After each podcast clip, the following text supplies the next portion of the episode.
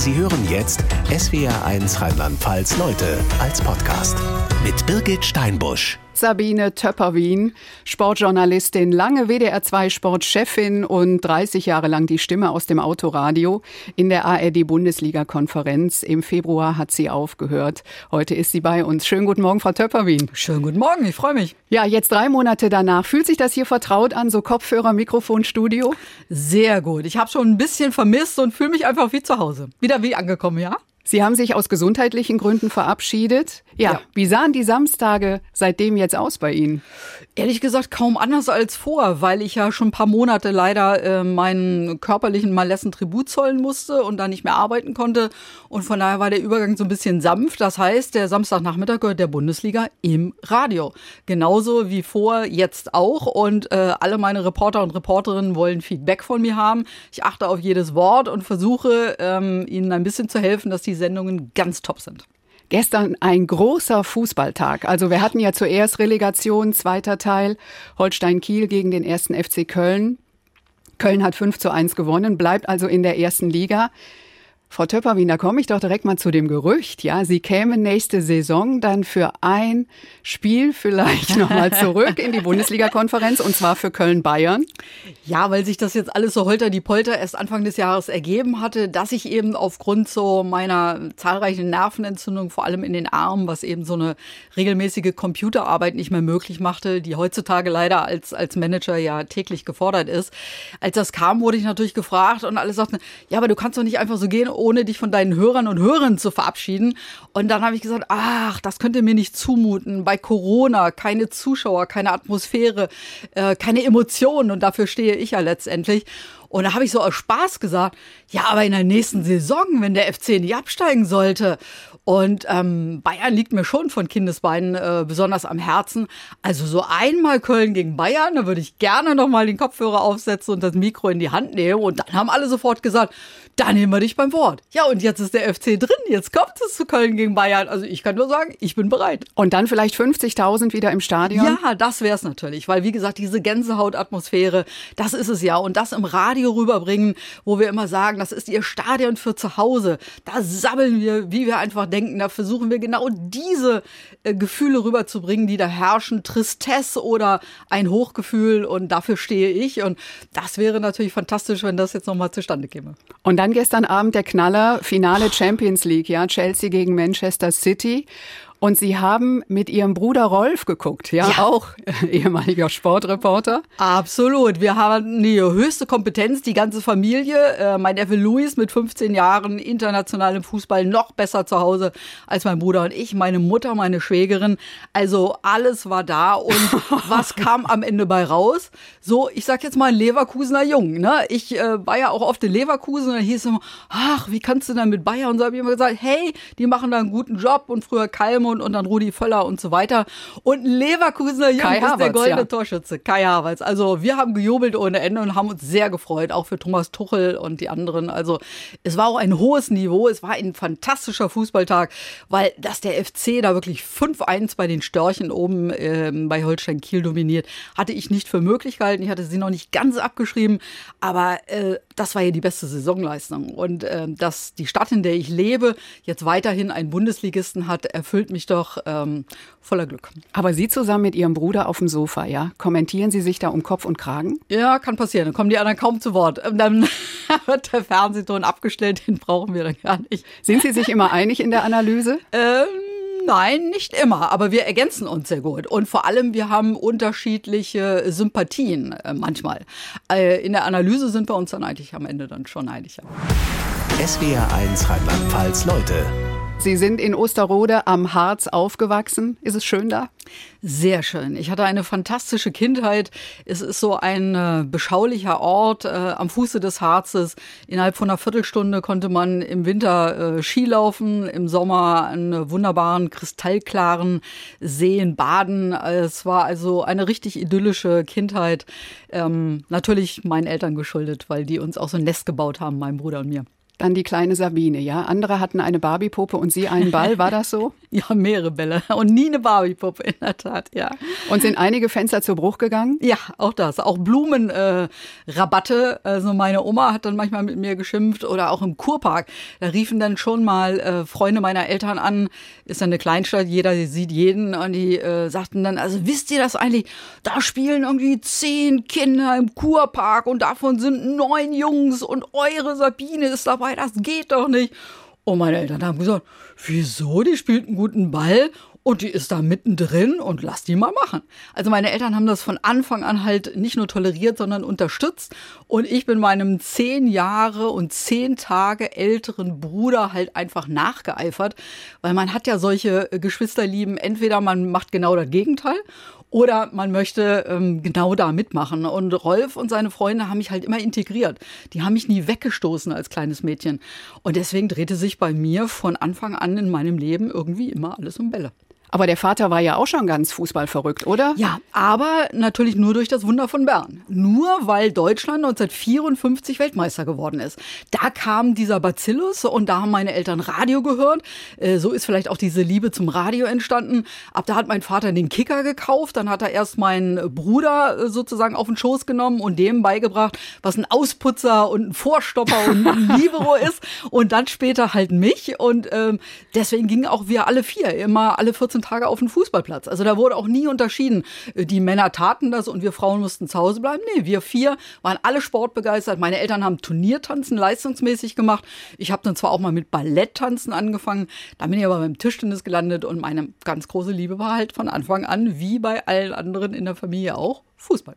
Sie haben gerade gesagt, Ihr Bruder Rolf Töpperwien, zehn Jahre älter, war ja dann beim ZDF Sportreporter, ja, hat Sie immer integriert.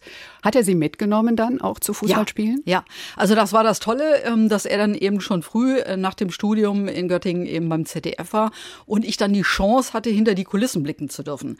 Weil bis 16 wollte ich eigentlich Lehrerin werden. Ich äh, hatte Mathe-Leistungskurs, ich konnte gut anderen was erklären und ähm, dann kam so eine Lehrerschwemme und ab da wollte ich halt Sportjournalistin werden aber weil ich Fußballreporterin werden wollte. Und da hat Rolf gesagt, das ist eine Schlangengrube. Und dann hat er versucht, mich davon abzubringen, indem er mich mitgenommen hat, äh, weil er meinte, ich sei ein bisschen zu, zu lieb und zu zart beseitet und zu harmoniebedürftig. Und das ist ihm dann aber nicht gelungen. Und vor allem bei Spielen von Eintracht Braunschweig. Also Eintracht Braunschweig gegen Bayern München, als Bayern da äh, Meister geworden ist und so 70er Jahre. Ähm, da ist mein Herz aufgegangen und äh, am Ende dann der 80er Jahre war für mich klar, ich mache mein Hobby zum Beruf. Ich schaffe das. Und dann haben Sie neben ihm gesessen, wenn er gearbeitet hat, oder? Ja, oder ein bisschen abseits gestanden und dann mal die Ecken gezählt oder Für ihn. Äh, ja, selbstverständlich. Oder ich durfte dann eben auch mit bei diesem äh, legendären Samstagnachmittag Braunschweig gegen Bayern in die Kabine, weil er war ja Hans Dampf in allen Gassen, hatte ja die allerbesten Connections, hat ja wirklich dieses rasante Interview am Spielfeldrand oder in der Kabine auch äh, in Deutschland eingeführt und ähm, da gab es ja noch richtige Kabel. Das war ja nicht wie heute mit mit WLAN und und äh, alles Draht nahtlos. Und dann war ich quasi die kleine Kabelträgerin und so. Und so habe ich das alles hautnah miterlebt. Ach, das war für mich so faszinierend. SWR 1 Rheinland-Pfalz, Leute als Sportjournalistin, als Fußballreporterin, ja, waren Sie oft die erste im Studium, die erste Frau mit einer Diplomarbeit über Fußball, im Radio die erste Frau bei einem Bundesligaspiel, dann die erste bei einem Champions League Finale, im Fernsehen auch die erste bei einem Länderspiel. Mhm. Und ich habe jetzt den Moment, 16. September 1989, ein Samstag. Uh. Ihr erstes Bundesligaspiel in der ARD-Konferenz im Radio. St. Pauli gegen den HSV. Und der Moderator klang so, als wolle er alle warnen. Jetzt aufgepasst, meine Damen und Herren. Eine Dame meldet sich von der Fußball-Bundesliga, Sabine Töpperwien. Sie sieht heute in Hamburg das Spiel des FC St. Pauli gegen den Hamburger Sportverein. Sabine, man spricht ganz gerne von einem Schicksalsspiel für viele Beteiligten. Ja, das ist in der Tat wahr, wenngleich wir die 22 Akteure in der ersten Halbzeit so einschätzen müssen, als ob gleich sie dieses gar nicht gewusst hätten. Aber jetzt der HSV mit Andi Merkle. Da müsste geschossen werden und da wird geklärt auf der Linie. Keine Probleme. Bremen 0 zu 0 und damit wieder zurück ins Funkhaus. Sie waren damals 28. Wie ist das, wenn Sie das nochmal hören? Das ist ja der Wahnsinn. Das höre ich das allererste Mal jetzt wieder nach diesen vielen, vielen Jahren. Das war Dietmar Schott, damals der äh, WDR-Hörfunk Sportchef, ähm, der mich dann letztendlich auch abgeworben hat vom NDR, sodass ich später nach Köln gegangen bin und den ich dann beerben durfte als Chefin. Aber dass der Dame gesagt hat, also wenn sie mich jetzt vorgefragt hätte, hätte ich gesagt, okay, der hat vielleicht gesagt, erste Frau. Aber Dame, ist das schon so lange her? St. Pauli gegen den HSV. Ja, Irre. was war das damals für eine Situation? Das war die, dass ich ähm, beim Norddeutschen Rundfunk nach ähm, Abschluss meiner äh, Diplomarbeit eben in Göttingen angefangen habe als freie Mitarbeiterin und dann irgendwann gefragt wurde, was denn meine liebste Sportart sei und die, über die ich am meisten Ahnung hätte. Und ich dann in so einer legendären Montagskonferenz sagte, Fußball. Und das war auch so ein Punkt, wo ich zum ersten Mal in meinem Leben damit konfrontiert wurde, dass es so ein Klischeedenken gibt, so ein Rollenbewusstsein in Deutschland, das so manifestiert ist, dass im Jahre damals ähm, 1985 habe ich da angefangen und dann 1987 eigentlich in der Fußballdomäne Deutschlands nur Platz für Männer schien, aus Sicht der Männer. Und äh, da war das äh, undenkbar und ich sollte wirklich ernsthaft über rhythmische Sportgymnastik berichten. Ähm, nichts dagegen, aber da habe ich nichts mit am Hut und ähm, Wertschätzung ja, aber Ahnung null. Und dann haben wir uns auf Hockey geeinigt und dann habe ich aber die weiter genervt und genervt und immer wieder Fußball, Fußball, mich so peu à peu Regionalliga, zweite Liga Meppen hochgearbeitet. Und dann merkte ich aber, ich bekam am NDR in Hamburg keine Unterstützung. Ich bin ja ein harter Mädel, wie wir gesagt haben, und deswegen lag es ja nahe, dann erstmal zum Norddeutschen Rundfunk zu gehen. Und ich wollte, aber ich war, ja Sportjournalistin von Anfang an geworden, weil ich Fußballreporterin werden wollte, Live-Reporterin. Und am liebsten im Radio, weil man da seine ganzen Emotionen eben den Hörern und Hörerinnen nahebringen darf. Nicht wie beim Fernsehen, wo man immer die Pausen machen muss, wo das Bild alleine ja erstmal eine große Strahlkraft hat. Und als ich merkte, dass das nicht so klappte und ich dann das Angebot vom Westdeutschen Rundfunk bekam und mir dort zwar nicht sichergestellt wurde, dass ich da Bundesliga übertragen darf. So war es auch nicht. Ich hatte nie so einen Freifahrtschein. Aber gesagt wurde, dass man mich grundsätzlich unterstützt, ich zweite Bundesliga machen darf und wenn ich das packen würde, dann würde man mir die Chance geben. Und als das feststand beim NDR, habe ich dort an meinem allerletzten Arbeitstag dieses Spiel St. Pauli gegen HSV bekommen. Nur, ehrlich gesagt, dass in den Sportjournalismus-Geschichtsbüchern steht, dass der NDR derjenige in Deutschland war, der Sender, der einer Frau ein erstes Bundesligaspiel gegeben hat. Ansonsten hätte ich das Spiel nie bekommen, weil das war ja der Kracher schlechthin. Ein Derby. Und, genau, und Dietmar Schott sagte ja auch gerade schicksalsträchtig und so weiter. Und die ganz arrivierten Männer, die, die mussten Pause machen an diesem Tag. Also sie waren natürlich alle total stinksauer. Und ähm, ich wollte eigentlich, dass das im Verborgenen bleibt. Dann kam das aber zwei Tage vorher doch ans Licht. Dann kamen die Agenturen, Fotos, Interviews. Also mir hat so das Herz gebubbert, das war der Wahnsinn. Am Ende war ich froh, dass das 0 zu 0 endete. So konnte mir keiner später nachsagen, ich hätte vielleicht einen falschen Torschützen gehabt. SWR 1 Rheinland-Pfalz Leute. Wir hatten gerade noch mal den Ausschnitt von 1989, als Sie da zum ersten Mal zu hören waren in diesem Umfeld. Überhaupt so als erste Frau damals in dem Bereich. Ja, wie haben Trainer, wie haben Spieler auf Sie reagiert? Naja, es war natürlich für alle total ungewohnt, sich mit einer Frau beruflich, professionell über Fußball unterhalten zu müssen. Und ähm, dementsprechend ähm, waren so jüngere Spieler, die haben das einfach locker gesehen. Aber arrivierte Trainer, Otto Rehagel, Christoph Daum, das waren ja absolute Größen. Also die haben schon erstmal komisch geguckt und haben dann schon teilweise gesagt, also äh, schicken Sie doch mal lieber Ihren Bruder vorbei. Und Also hat er Ihnen geholfen? Ganz, ganz viele Vorurteile mussten da weggeräumt werden. Ja, selbstverständlich. Mein, mein Bruder ist mein engster äh, Berater und hat mir immer geholfen. Er hat mir von Anfang an gesagt, es bringt nichts, wenn ich dir die Türen aufstoße, weil dann werden alle sagen, ach, du bist ja die kleine Schwester vom Töppi. Dann nehmen sie dich alle nicht ernst. Die Türen musst du dir selbst aufstoßen, aber mit meiner Hilfe, mit meinem inhaltlichen Input. Und wenn dann natürlich unsachgemäß äh, mir gegenüber reagiert wurde, ohne dass ich jetzt in falschen Momenten gefragt habe, sondern ganz ruhig bei einer Trainingseinheit und sonstigem, dann hat er natürlich bei irgendeiner Gelegenheit einfach mit denen mal kurz Rücksprache gehalten und dann hat das was bewirkt. Ja, man musste Wie sieht denn eine kurze Rücksprache mit Rolf Töpfer ja, ich war aus? nicht ja? dabei, aber ich kann sie mir lauthals vorstellen. Schalke 05, das ist Carmen Thomas passiert und es war ein Skandal. Es passiert ständig Männern, ja, und keiner spricht darüber. Steht man als Frau oder stand man wahrscheinlich als Frau besonders unter Beobachtung? Man steht bis heute besonders unter Beobachtung, weil wir ja noch nach wie vor keine Gleichberechtigung haben. Wir haben ja nicht samstags in der Konferenz bei, ähm, sagen wir mal, fünf Spielen äh, drei Frauen, zwei Männer oder umgekehrt, sondern äh, wenn, dann taucht ähm, alle paar Wochen eine auf.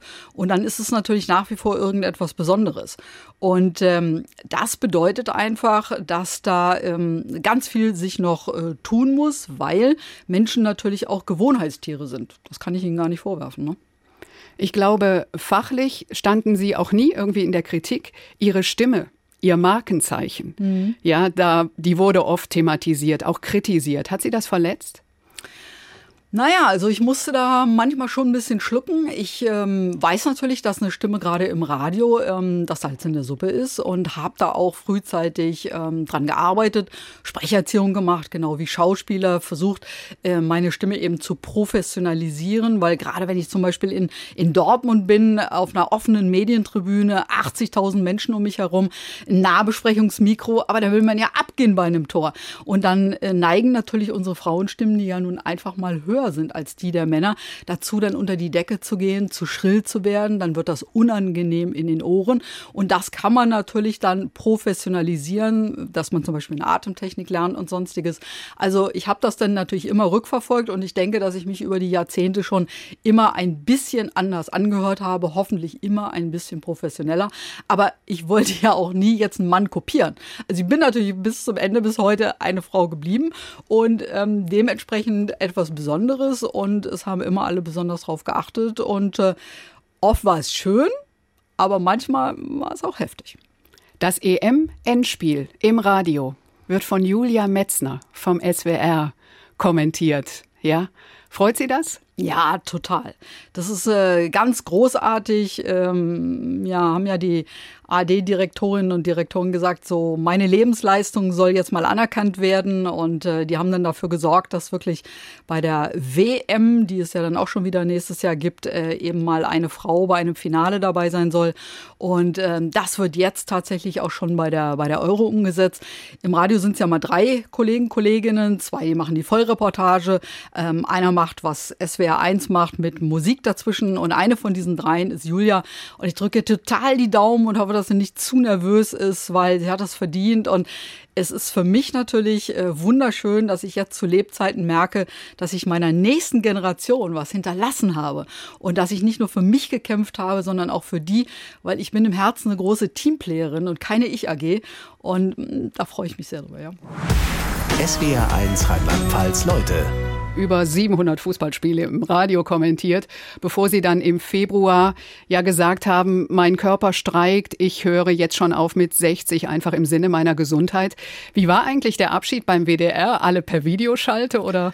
Ganz genau, ähm, weil das so, so kurzfristig kam, ähm, wurden natürlich alle ein bisschen überrascht, aber dennoch wurde sehr, sehr liebevoll gebastelt von meiner Crew mit äh, ganz, ganz vielen Hörerlebnissen aus meiner Vergangenheit und dann natürlich eine Videoschalte nach dem anderen. Ähm, ja, das war ein bisschen skurril, aber am Ende trotzdem schön und äh, wir haben uns natürlich alle gesagt, sobald es möglich ist, ähm, holen wir natürlich auch so ein ganz lockeres Fest nochmal nach. es gab so einige Schlüsselspiele in ihrer Karriere. Über das erste Bundesligaspiel haben wir schon gesprochen. Dann das erste internationale Endspiel 1997, UEFA-Pokalfinale. Sie an der Seite von Manny Breukmann, ja, und äh, ich habe jetzt kurz Rückspiel Mailand gegen Schalke, hat Schalke nach Elfmeterschießen 4 zu 1 gewonnen. Kurz nochmal Sie beide damals. Schalke hat es gepackt, Sabine. Marc Wilmots, der Held der UEFA-Pokal-Endspiele. Jeder Elfmeter der Schalker war absolut sicher. Wenn mir das einer erzählt hätte, dass die Schalker den UEFA-Pokal holen, vor noch ein paar Monaten, ich hätte gesagt, ihr seid doch verrückt. Ja, verrückt, denkt man heute auch, oder? Wenn man auf Schalke guckt, abgestiegen. Der Wahnsinn, was alles so in einem Vierteljahrhundert passieren kann, ne? Ganz genau. Also damals hatten wir natürlich damit nicht gerechnet, aber dass Schalke jetzt zweiklassig wird, ist äh, wirklich sehr, sehr bitter. Wenn ich mich an damals erinnere, das war auch wirklich irre, weil ich war gar nicht vorgesehen. Ähm, und am Ende hat es unsere damalige äh, Wellenchefin Monika Piel, die dann auch spätere Intendantin des Westdeutschen Rundfunks wurde, ähm, umentschieden. Also auch da war ich als Frau einfach eigentlich nicht erste Wahl. Und es war am Ende dann aber mein Durchbruch und ich werde nie vergessen, es war ja ähm, abends und wir haben die, die vollen 90 Minuten gemacht auf äh, den UKW-Wellen und ähm, da saß der, der spätere Bundeskanzler Gerd Schröder im Auto äh, irgendwo auf dem Weg äh, nach Hannover. Damals war er noch ähm, Ministerpräsident in Niedersachsen äh, mit seinem Fahrer und der hat am nächsten Tag unserem damaligen Intendanten Fritz Pleitgen geschrieben, dass das ja eine, eine historische Reportage gewesen wäre von, von Manni und mir, dass er nur Gänsehaut bekommen hätte und er könne ihm nur beglückwünschen, zwei solche Reporter Schrägstrich innen äh, zu haben. Und äh, ich muss sagen, also diese Notiz, die habe ich heute noch. Ähm, ja, das war so Stück für Stück ähm, Anerkennung, die total wichtig war. Ähm, nur so konnte es weitergehen, dass ich am Ende wirklich bei so vielen Welt- und Europameisterschaften und überall äh, reportieren durfte. Sie haben auch die ganze Welt dadurch gesehen, oder? Ja, ja. Also das ist natürlich das Fantastische und ich hoffe auch nicht, dass das jetzt den jungen Kolleginnen und Kollegen wegbricht durch Corona und die äh, Spuren danach, weil ähm, ich habe wirklich ähm, jeden Kontinent erlebt. Ich war in, in Sydney, ich war in, in äh, Peking, ich war in den Rocky Mountains in Kanada, ähm, ich habe äh, Brasilien erlebt, also ich war in England, überall in, in, in Liverpool, äh, in den Stadien von Man City, von Man United, also äh, bei Real Madrid, Barcelona, also es ist da kein, kein Auge trocken geblieben und äh, das waren natürlich so diese Zuckerchen um diese Spiele herum, dass man sich da auch als Mensch sehr, sehr weiterentwickeln konnte und reifen konnte und ähm, da bin ich diesem Job, äh, dem WDR und auch der ARD natürlich äh, auch im Nachhinein noch immer sehr, sehr dankbar. Gucken wir noch mal ein bisschen hinter die Kulissen, wenn Sie da so sitzen im Stadion, ja, und dann haben Sie das Spiel und es geht Richtung Strafraum und es ist ein Gewusel und es geht schnell. Wie kriegen kriegen Sie dann immer Rückennummer und Spieler zusammen? Naja, also das ist ja das Schöne in all unseren Berufen, überall, wo es am Ende so leicht aussieht oder so leicht klingt, ähm, wie auch bei uns so bei Radio, Reportagen oder Moderation, steckt wirklich knallharte Arbeit dahinter. Und diese äh, faszinierende Herausforderung, gerade Fußball im Radio live schildern zu dürfen, bedeutet ja, dass man ganz viele Dinge gleichzeitig tun muss. Also man reportiert etwas, was vor den Augen passiert. Sie wissen nicht, wie das Spiel weitergeht. Dann haben Sie Uhren, dann haben sie Aufträge, sie haben verschiedene Sender. Also sie müssen äh, sehr ambivalent sein. Sie machen sich ein paar Notizen und all das geht nur, wenn sie sich so ein Fundament angeschafft haben. Die Voraussetzung ist erstmal, dass sie das lieben, dass sie das inhalieren, dass das ihr Hobby ist, dass sie das sowieso jeden Tag sich reinziehen, also die Informationen über alle möglichen Quellen und dass sie sich dann aber natürlich noch mal in der Regel habe ich das einen Tag vorher gemacht, meist Freitag für den äh, Samstagnachmittag äh, die Bundesliga, ähm, dass sie sich da nochmal akribisch hinsetzen. Das hat bei mir immer mindestens zwei, zweieinhalb Stunden gedauert. Und dann hatte ich einen einen DIN A4-Zettel am Ende. Ich habe so eine ganz kleine Schrift und ähm, es hat oft gestürmt oder geregnet oder hinter mir haben irgendwelche äh, Fans dann auch einfach mal äh, mir eine Bierdusche gegeben oder so. Und da wusste ich immer, mehr als ein Blatt Papier darfst du nicht haben, damit kommst du nie klar. Und ähm, dann hatte ich so ein richtig perfektes System vom ersten bis zum letzten Spiel und habe auch Rückennummern vor auswendig gelernt. Und dann habe ich aber gemerkt, in den Stadien sitzt man auch teilweise so weit weg. Dann dreht sich der Spieler ja nicht immer von hinten. Also ich musste auf die Frisur achten. Ist der Tolle dunkel, rechts ist der hell? links? Genau. auf die Stutzen, ähm, auf, auf Bewegungen. Äh, weil man hat ja dann auch nicht jede Mannschaft pausenlos gesehen. Und äh, wir in Nordrhein-Westfalen haben zum Glück immer viele Bundesligisten und immer die Gegner, die hast du dann auch manchmal am zwölften Spieltag zum ersten Mal. Und dann ist Ingolstadt früher mal aufgestiegen oder jetzt Fürth oder sonstiges. Die hatte ich dann vorher noch nie geschildert. Also, und genau das ist dieser Nervenkitzel. Ich sage immer, wie so ein Schauspieler auf einer Bühne. Und das war bei meinem 700 unsten Spiel, ehrlich gesagt, genauso. Ich will jetzt nicht sagen wie beim ersten, das war was anderes, aber vielleicht wie beim 50. Und das hat den Beruf natürlich jetzt bis zum letzten Tag auch total faszinierend gemacht. SWR 1 Rheinland-Pfalz Leute. Nach über 30 Jahren als Sportjournalistin, WDR 2 Sportchefin und Fußballreporterin haben sie im Februar aufgehört. Ein Spiel bleibt besonders in Erinnerung, obwohl oder weil es nicht stattgefunden hat. Es war der 11. April 2017, Champions League, Viertelfinale Hinspiel, Dortmund gegen Monaco. Und dann passierte der Anschlag auf den BVB-Bus. Eigentlich hatten sich alle auf einen wunderbaren Abend gefreut, oder? Ja, 80.000 Zuschauer und ich auch. Ähm, ich saß im Stadion, da ist man ja dann immer schon mindestens zwei Stunden vor und hatte einen Vorbericht nach dem anderen abzuliefern und dann dachte man, gleich kommt der Bus und dann äh, beginnt der Stadionsprecher und das übliche Prozedere. Nur dieser Bus kam nie. Und wir sahen nie Spieler. Und es fand kein Spiel statt, aber das Stadion war voll. Und die Sender hatten mich natürlich gebucht. Und es war ein Viertelfinale. Und ähm, dann ist natürlich jede deutsche Mannschaft bundesweit im Fokus. Und ich musste erzählen, reportieren, schildern, was jetzt passiert und hatte mit den eigenen Augen nichts gesehen. Und ich muss sagen, das war dann eine äh, meiner allergrößten Herausforderungen als Live-Reporterin. Gott sei Dank hatte ich eben zu dem Zeitpunkt schon über die Jahre zuvor, auch als Chefin, die ich ja beim WDR Hörfunk in Sachen Sport war, ein so tolles Team aufgebaut, dass wir vernetzt waren. Äh, unsere Storymakerin äh, Anne, die sich um den äh, BVB gekümmert hat, äh, die ist ausgeschwärmt und hat recherchiert. Und dann haben wir eben ans Tageslicht gebracht, dass es eben diesen, diesen Anschlag gegeben hatte auf den äh, BVB-Bus, dass es zu Verletzungen kam und dass das Spiel nie angepfiffen werden konnte. Und dann muss ich sagen, ähm, muss man sich ja lösen. Dann ist man ja völlig weg vom Fußball. Dann hat man ja einen, einen ganz wichtigen gesellschaftlichen Auftrag. Man muss ja Millionen Menschen faktisch korrekt auf dem Laufenden halten. Ich finde, das ist der Anspruch gerade äh, vom Öffentlich-Rechtlichen, was wir ja dann alle gemeinsam als ARD-Sender sind.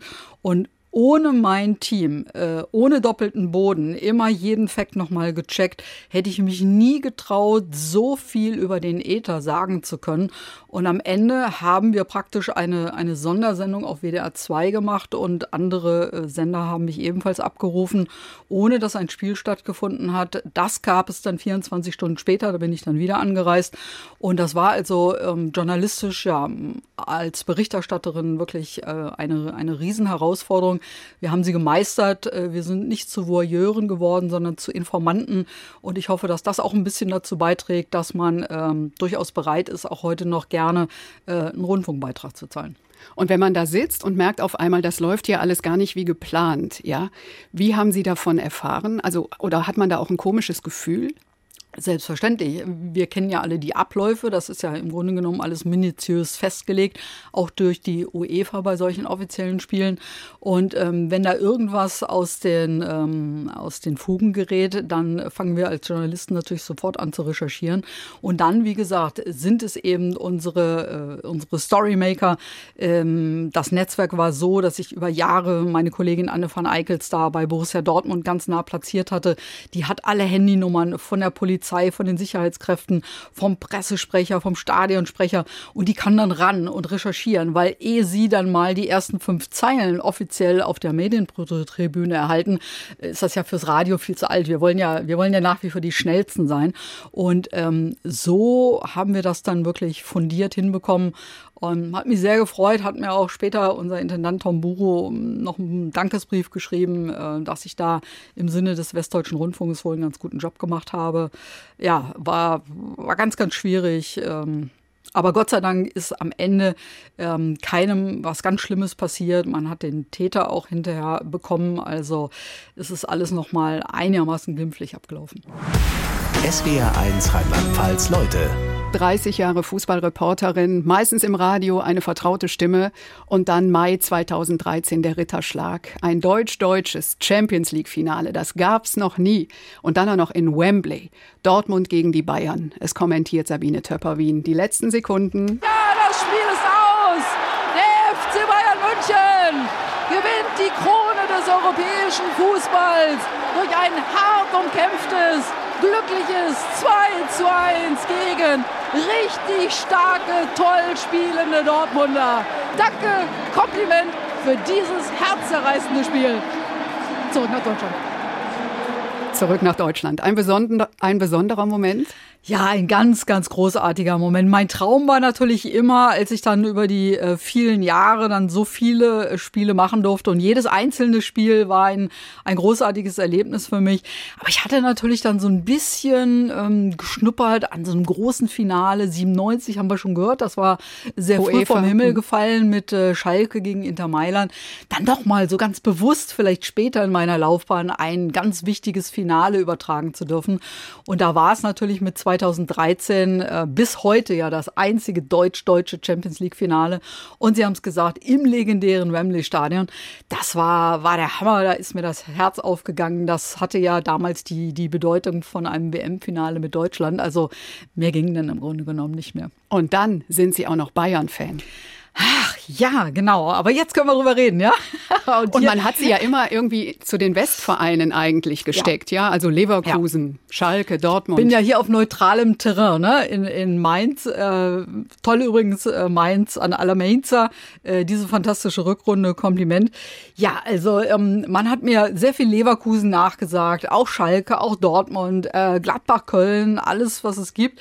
Äh, Bayern ist eigentlich nie dabei gewesen und das hat mich immer ganz stolz gemacht, weil ich bin halt von Kindesbeinen an Bayern-Fan, seitdem ich mich für Fußball interessiere. Und das waren diese großen 70er Jahre und es war mir auch vergönnt, vor zwei Jahren etwa im, im Deutschen Fußballmuseum bei einer Gala. Ich bin da auch in der, in der bundesweiten Jury, die die Hall of Fame zusammenstellt, äh, tatsächlich meinen großen Idolen ähm, mal live zu begegnen in äh, einer etwas äh, plauschigen Atmosphäre, äh, nämlich Sepp Meier, unserem großen Torhüter und dem Kaiser Franz Beckenbauer. Und ähm, die haben für mich eben diese Ära Bayern geprägt. Und äh, ich finde, wenn man als Fußballfan einmal einen Lieblingsverein hat, dann wechselt man den das ganze Leben nicht. Und äh, damals wusste ich ja auch noch nicht, dass das mein Beruf wird oder bei welchem Sender ich mal äh, ankommen werde. Und dementsprechend ist das beharrlich so geblieben. Und außerdem hätten mir sonst auch die äh, neckischen Sprüche meines Bruders gefehlt, der immer gegen Bayern war, weil er immer für die Kleinen ist, Eintracht Braunschweig, Werder Bremen und wie sie alle heißen. Und äh, ich war immer für die großen Bayern. Und ähm, ja, jetzt können wir drüber reden. Und äh, jetzt bin ich ja nur noch Fußballfan. Ne? Reden wir über Ihren Lieblingsspieler, Thomas Müller. Ja, Radio Müller. Also das ist sein Spitzname und alleine deswegen geht kein anderer, weil er ja redet auf dem Spielfeld, weil er äh, ein Motivator ist, weil er die Mannschaft zusammenhält. Ich bin sehr, sehr glücklich, äh, dass der Bundestrainer Joachim Löw äh, sich eines Besseren besonnen hat und Thomas Müller jetzt doch in den EM-Kader berufen hat. Ähm, ich glaube, dass er ganz wichtig für die Mannschaft ist. Auf dem Platz ja, weil er ja auch wirklich eine tolle Saison bei den Bayern gespielt hat, aber auch neben dem Platz, weil wir brauchen Leader. Wir haben viele talentierte junge Spieler. Wir haben schon über Kai Havertz gesprochen gestern. Das war natürlich fantastisch. Ein Toni Rüdiger, äh, der auch großartig beim Champions League-Sieger Chelsea gespielt hat. Sicherlich jetzt auch erstmal seinen Stammplatz da in der deutschen Nationalmannschaft hat in der Innenverteidigung. Aber ähm, das sind Spieler, die meines Erachtens noch mit sich selbst beschäftigt sind. Und Thomas Müller hat eben äh, so eine große Erfahrung, so eine Aura und ist einfach so ein, so ein guter, offener Typ. Ähm, der wird uns gut tun und äh, seitdem ich weiß, dass der wieder dabei ist, auch Mats Hummels, glaube ich, wird uns helfen, ähm, bin ich doch wieder etwas optimistischer, was meine Prognosen für die Europameisterschaft angeht. Heißt, wie optimistisch? Ähm, Deutschland übersteht die Vorrunde, weil ich meine, wir haben ja, ja sofort, gegen, äh, sofort gegen den Weltmeister Frankreich zu spielen, gegen den Europameister Portugal und dann gegen den Außenseiter Ungarn. Ähm, und äh, da kann man ja nicht äh, von vornherein davon ausgehen, dass das alles klappt. Also das wird gelingen und ich glaube, dass dann in den K.O.-Spielen auch wieder ein bisschen was möglich sein wird. Es ist einfach gut, ähm, dass Herr Löw vor dem Turnier klargemacht hat, dass es sein letztes ist. Jetzt können sich alle nur auf dieses Turnier fokussieren und ähm, ich glaube, es würde uns allen hier in Deutschland total gut tun, wenn wir da mal wieder positive Emotionen hätten, wenn wir dieses Schwarz-Rot-Gold, was wir bei diesem Sommermärchen 2006 so lieben gelernt haben, wenn wir das mal wieder ein bisschen rausholen könnten, wenn das Wetter jetzt dauerhaft so ein bisschen, ein bisschen schöner bleiben sollte. Ach, nach dieser harten Corona-Zeit, glaube ich, hätten wir das alle verdient. SWR 1 Rheinland-Pfalz, Leute. Wir waren gerade bei den Bayern. Nehme ich mal den nächsten, Hansi Flick wird unser zukünftiger Bundestrainer ja, für die Nationalelf. Gute Wahl? Ähm, hervorragende Wahl. Ähm, eins mit Sternchen. Also ich bin zwar traurig, äh, dass er die Bayern jetzt verlässt, weil da hätte schon noch eine gemeinsame Zukunft, glaube ich, weiter sehr gut getan. Aber er hat ähm, ja einen, einen großen Fundus an äh, Bayern Nationalspieler. Also Löw hat ja jetzt acht in dem großen Kader äh, vom FC Bayern berufen. Und Flick kennt den DFB in- und auswendig, war ja an der Seite von, von Löw schon viele Jahre und dann auch äh, in weiteren Funktionärstätigkeiten. Also das wird einen nahtlosen Übergang geben und dennoch eine, einen neuen Abschnitt, eine neue Herausforderung, eine neue Herangehensweise gegenüber den Spielern. Und ich hoffe, dass er mit seiner wirklich sehr besonderen besonnenen, äh, menschengewinnbringenden Art auch dazu beiträgt, dass der DFB auch seine äh, Probleme im, im Präsidium und äh, hinter den Kulissen mit äh, eventuellen Steuerhinterziehungen oder sonstigem langsam mal löst, dass es einfach wieder ein toller Vorzeige ähm, verbannt wird, äh, so wie es das eigentlich für sich für den deutschen Fußball gehört. Ja, da sind ja einige Baustellen. Frau Töpperwien, als Sie aufgehört haben im Februar als WDR 2 Sportchefin und vor allem Fußballreporterin, da haben sich viele Kolleginnen bei Ihnen als Pionierin bedankt. Ja. Katrin Müller-Hohenstein vom ZDF zum Beispiel, großer Artikel in der Zeit. Und sie schreibt da so schön, die Sabine ist klasse, die scheißt sich nix. Ja, also die macht ihr Ding. Trifft es ja, das? Ja, nach außen natürlich schon, aber ähm, nach innen ähm, hat es mir schon äh, diverse Faustschläge äh, versetzt im Laufe meines beruflichen Lebens. Aber man sagt ja immer, dass man äh, nur durch Gegenwind oder auch durch Niederlagen wieder aufsteht und wächst. Und äh, das ist mir gelungen. Und es ist schön, dass ich eben aktiv dazu beitragen konnte, ähm, dass es jetzt einfach schon normaler, noch nicht normal, aber schon normaler geworden ist, dass Frauen eben über Fußball reden. Ähm, auch die Fußballspielerinnen übrigens, ähm, dass die jetzt eben einfach so, so anerkannt werden. Ähm, das macht mich schon sehr glücklich. Die macht ihr Ding. Und ihr nächstes Ding ist eine Karibikreise mit ihrer Mutter. Die ist knapp über 90. Ja, die wird jetzt im, im Juni 93 und ist äh, top drauf. Und äh, wir haben schon so die eine oder andere große Auslandsreise hinter uns und äh, mussten jetzt natürlich wie alle anderen auch äh, über ein Jahr aussetzen. Und ich habe ja jetzt äh, dann äh, Zeit für so etwas und ähm, unser Traum ist natürlich in absehbarer Zeit, weil man kann ja jetzt nicht bis 100 warten oder so, ne? Da kann ja die Gesundheit auch jeden Tag irgendwie mal ein bisschen nachlassen, was ich natürlich nicht hoffe, ähm, dass wir wirklich noch mal einmal zusammen in so einen Flieger steigen können. Karibik, Karibik. Wahnsinn. Genau, die Seele baumeln lassen und einen schönen Cocktail trinken, so ein buntes Schirmchen drauf. Ach, das wäre doch mal wieder was, oder? Am Ende gibt es bei uns immer ein Geschenk. Und einer aus Ihrem WDR-Team, Radiomoderator Sven Pistor, mhm. hat mir gesagt, dass sie ihren Garten lieben ja. und dass sie Sylt lieben. Ja, stimmt. Ja, mhm. so. Und von uns gibt es jetzt mhm. Überraschung, Überraschung. Strandgras. Oh, ja, das in einer SWR1-Tasche. Ja, wow. Das knallt. Ach. Also, wächst normalerweise an Dünen, geht aber auch im Kübel und ich dachte, so ein bisschen Sylt für Köln. Kommt jetzt in den Töppigarten. Ja. Dankeschön. Gibt es einen Töppigarten? Der wird jetzt angelegt. Dankeschön, das ist eine fantastische Idee. So, muss ich äh, viel gießen oder eher nicht so? Nee, können Sie oh. einfach hinstellen, überlebt. Ach, okay, das Füße ich gar nicht gewohnt. Die Düne genießen. Dankeschön, sehr nett. Sabine Töpperwien, schön, dass Sie heute bei uns waren. Vielen Dank für die Einladung. War ganz toll. SWR 1 Rheinland-Pfalz, Leute.